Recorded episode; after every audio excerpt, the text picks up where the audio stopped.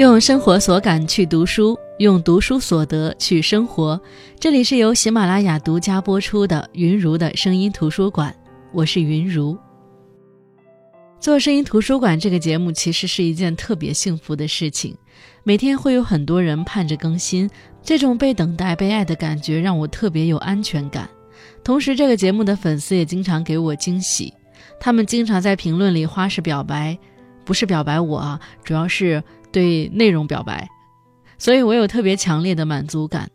当然，我还发现节目听众里有不少已经出了书的作家，这就让我比较惊喜了。而其中就包含今天分享的这本书的作者尚启源。尚启源曾用笔名“浪子行者”小七，中国大陆九零后作家代表人物之一。他的作品《芙蓉街》让我看到了他书写故事的能力，他还原时代的能力，他探讨人性的能力。我认为这在九零后的作家当中也是少有的。本期节目就把他的这本书《芙蓉街》分享推荐给大家。这本《芙蓉街》讲述的故事要从光绪三十年说起，也就是一九零四年。陆松雨是宫廷内的御厨，因藏有一本绝世菜谱而被灭满门。年幼的儿子陆明成被他藏了起来，才得以逃过一劫。后来，陆明成被父亲的好友找到，连夜送往济南，那里住着陆明成的姑姑陆金珠。陆金珠嫁得不好。丈夫杨正虎是个酒鬼，整日不务正业。陆金珠靠洗衣辛苦赚来的钱，也会被杨正虎卷走大半，拿去酒馆喝酒。她生不了孩子，就将陆明成当成亲生孩子一样照料。而陆明成继承了父亲陆松雨敏锐的嗅觉和味觉，在厨艺上极具天赋。陆明成在济南慢慢长大，还有个青梅竹马，叫做李玉儿。李家本是济南的大户，奈何家产被一群起义兵洗劫一空。原本是金枝玉叶的李玉儿，不得不做起了下九流的戏子行当。陆明成在厨艺方面天赋异禀，原本应该进入济南最好的酒楼福寿楼做厨子，奈何阴差阳错与福寿楼结下梁子。陆明成幼年因饥饿偷过福寿楼的馒头。被福寿楼掌柜家的大小姐高珊珊命人毒打一顿。后来陆明成大了一点，福寿楼招一名学徒，想成为学徒，他需要比拼一道名叫水鸭汤的菜肴。陆明成苦练许久，最后却因出身不如对手而落选。这两件事情让陆明成下定决心，绝不踏入福寿楼半步，也不与福寿楼有任何瓜葛。但是。没有福寿楼这条路，陆明成过得并不如意。他做过乞丐，当过帮厨，后来在芙蓉街摆起小吃摊，这反倒做出了点名声。而后来的李玉儿成为济南梨园的头牌，但是身份不比当时，两人的感情也渐行渐远。但后来李玉儿的爹欠下高额的赌债，讨债人绑走了李玉儿，威胁如果不还债，就将李玉儿卖掉。陆明成为了救李玉儿，四处奔走凑款，但李玉儿最后还是被人糟蹋，与陆明成的缘分尽断，离开了济南。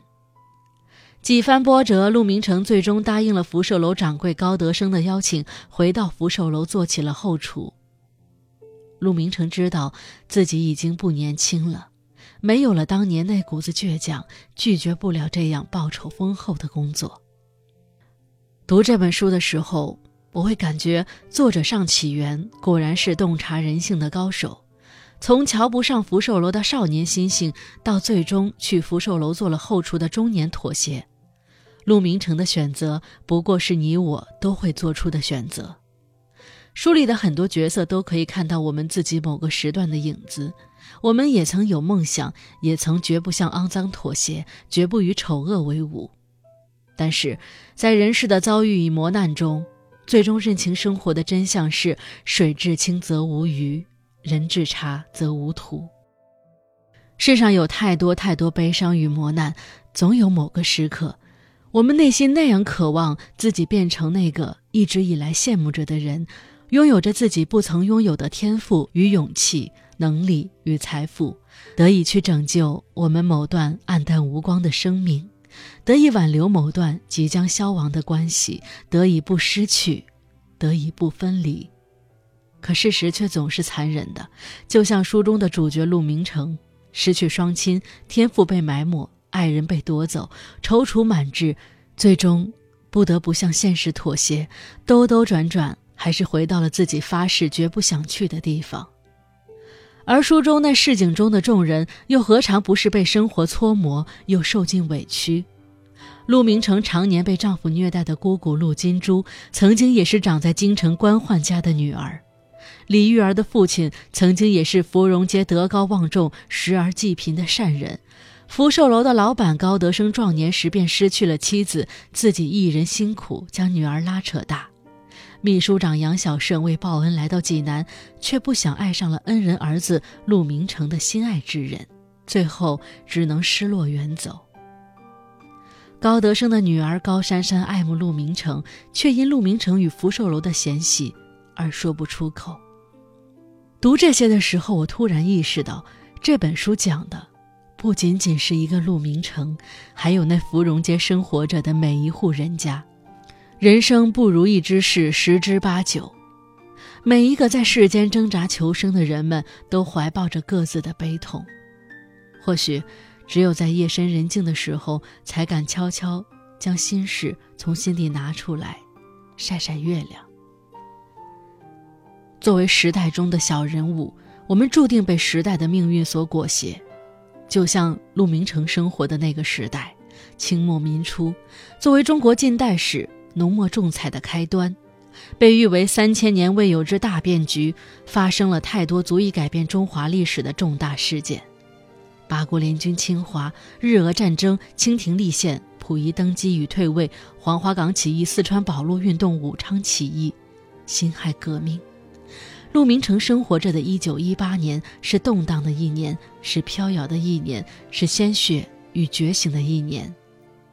但那时的底层老百姓还是蒙昧的，那些街道上的抗议与游行，相比各个巷子里飘来的饭菜香气，显得有些格格不入。书中写，教堂外的学生游行队伍与教堂内部氛围相比，仿佛就是冰火两重天。学生们个个举着小旗或打着横幅，忽而三五成行，忽而成群结队，忽而呼啸揽众，忽而穿街而过。一九一八年的济南，仿佛在学生们的呐喊与咆哮中翻腾着。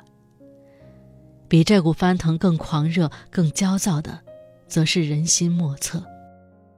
陆明成混在学生队伍之中，虽然他从始至终都不明白这群学生到底想干什么。也不清楚那个叫巴黎的地方在哪里，但他心里知道，济南也不太平，就连芙蓉街上也有不少的学生激情澎湃的到处演讲，街边还为这群学生设了茶水摊，他们如果渴了，就可以随意坐下来喝口茶，润润嗓子。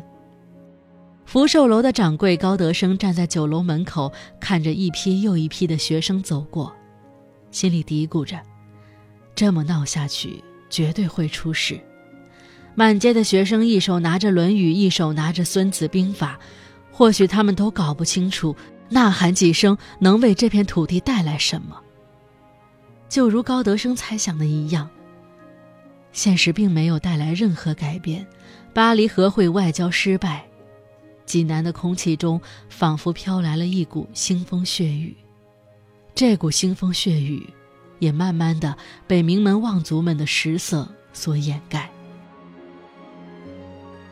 然而，那些美食珍馐只属于少部分豪绅大户。书中描写的市井也许是热闹的，可那时的环境也绝不允许有多么和平宁静的喜悦降临人间。普通百姓的日子依旧艰辛。其中有一段描写蝗灾时百姓的困顿生活。书中说。站在华不住山上眺望黄河，弯弯曲曲的河水上笼罩着一层薄薄的水雾。而在黄河的另一边，乌泱泱的蝗虫祸害了大片的庄稼地。不久后，蝗虫飞越黄河，整个济南的麦田被蝗虫扫荡了一遍。放眼望去，无论田间还是高山树林中，嗡鸣声不绝于耳，到处都是赤野光秃的景象，没有一丝丝的绿色，就连那些已经干的树木，树身上也挂满了不住振翅嗡鸣的蝗虫。陆明成从来没有见过这么多蝗虫，密密麻麻的蝗虫全都在一起，让人瞠目结舌。土地上所有能吃的东西，他们都不会放过，无论是枝叶还是枯草，无论是麦子还是树皮，所过之处全都一样不剩。蝗虫不但多，胆子也大得吓人。只要是路边有人行走，蝗虫便如同一片黑云卷了过去。没一会儿的功夫，路人的身上就落满了蝗虫，蝗虫肆无忌惮地在街巷横冲直撞。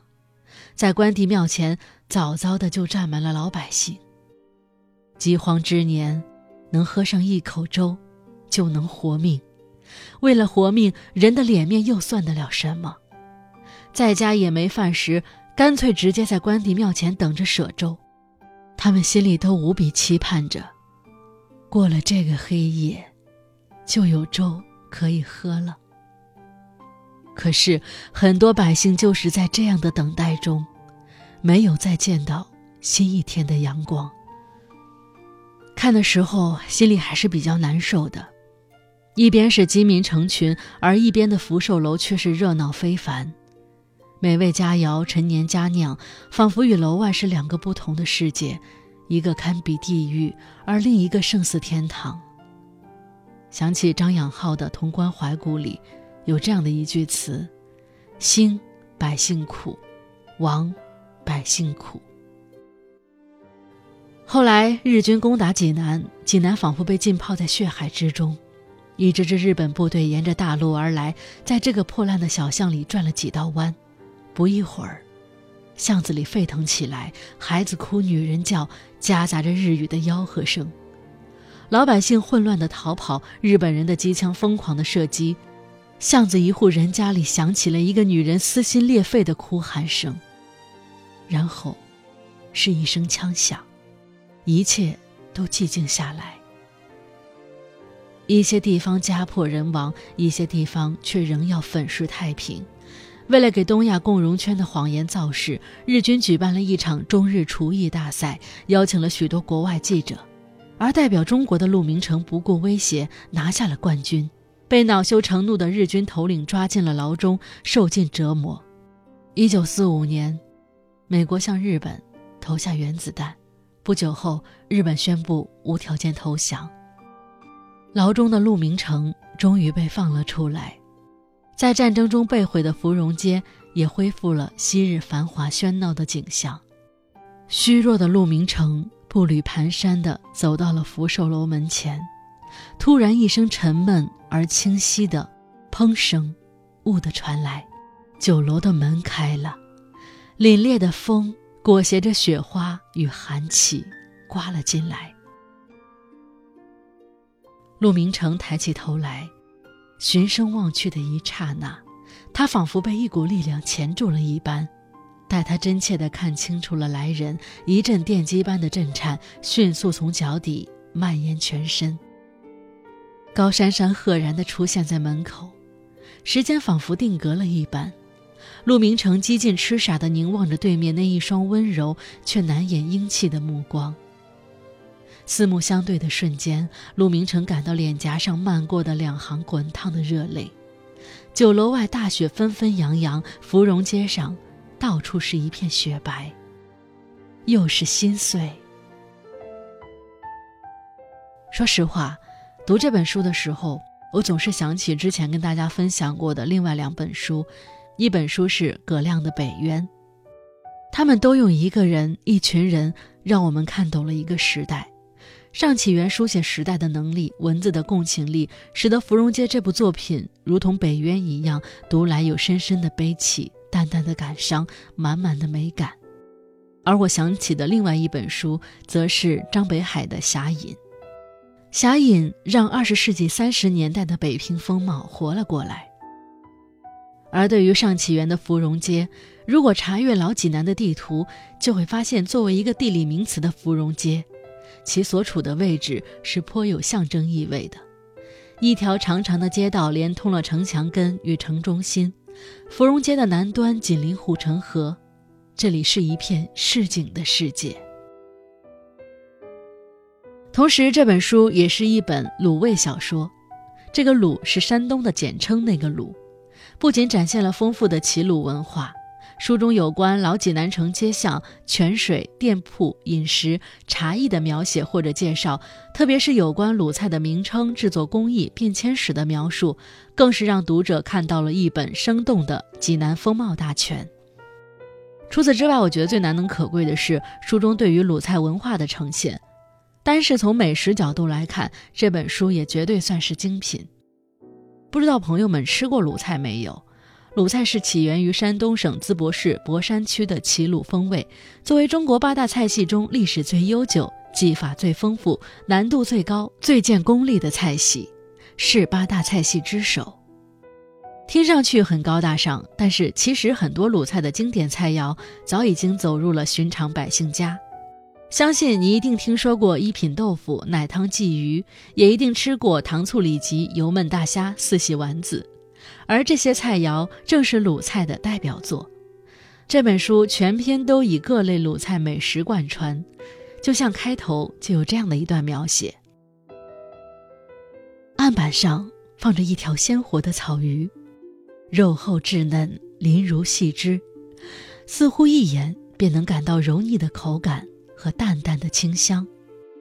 寒光忽然闪动，厨刀挥出锃亮的刀锋，在鱼身上有规律地舞动着。片刻之间，刀锋已追到了鱼身的尾端。陆松雨收刀，鱼身微微晃了一晃，鱼骨从里面掉落出来。陆松雨猛吸一口气，手腕一抖，刀光再次闪出。这一次。刀势来得更急，连成一片，无从辨别先后。突然间，除刀止，一切重归平静。陆松雨长长的吐出一口气，额头和鼻尖处已渗出了一层细密的汗珠。